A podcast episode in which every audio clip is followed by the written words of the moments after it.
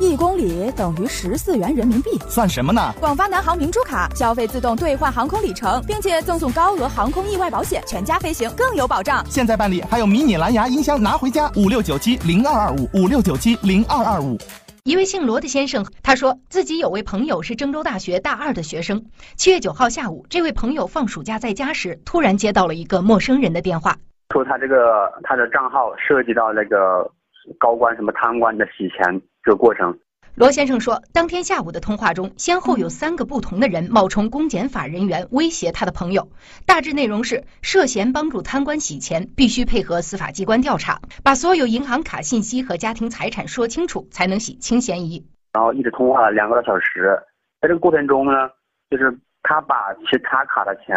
都转在一起，然后又把钱把这个钱通过银行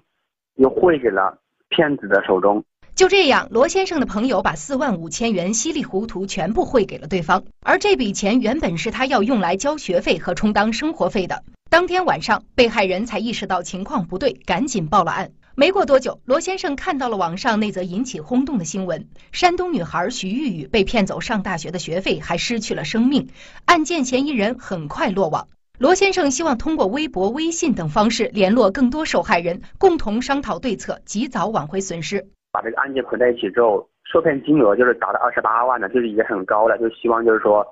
社会也好，媒体也好，就是能够能够多多关注，能够重视。目前，罗先生已经联系了五名电信诈骗被害人，他们都是在校大学生，其中三名是河南驻马店人，一名是山东人，一名是湖南人。这五人遭遇的电信诈骗手法极其雷同，其中三起都是以被害人领取了医保金为由，谎称他们身份信息泄露，需要被冻结账户，立案调查。为得到被害人信任，骗子还发送了一个链接网站，让他们进入所谓的案件受理官网，输入身份证号码、银行卡信息等内容，查询所涉及案件的审理情况。等被害人意识到自己的各种信息已经被骗取时，账户里的钱早已被洗劫一空。我们建起的目的主要就是说，想把大家团结在一起，能通过交流自己的一些线索，然后看看是不是同一同一个那个犯罪那个团伙作案嘛。目前，这些受害人已经报案，当地公安部门也正在调查处理当中。电信诈骗它这个犯罪的环节多，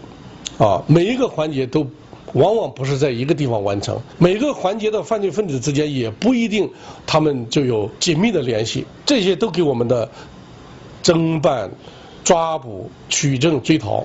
带来一定的困难。刘延东告诉记者，目前电信诈骗的受害群体主要有三类，分别是在校学生、机关企事业单位会计和老年人。不要相信陌生人的谎言，不要向陌生人轻易的泄露个人的信息，不要点击陌生的链接，登录陌生的网站，不要轻易的向陌生的账户转款。刘延东提醒大家，一旦遇到诈骗时，一定要在第一时间报案。推迟时间越久，案件侦办难度越大。被骗以后半个小时以内报案，那么我们处置的成功率就比较高。如果说是超过了两个小时，甚至一天两天，很长时间以后才去报案，我们就很难完成，因为犯罪分子已经把钱赚走了。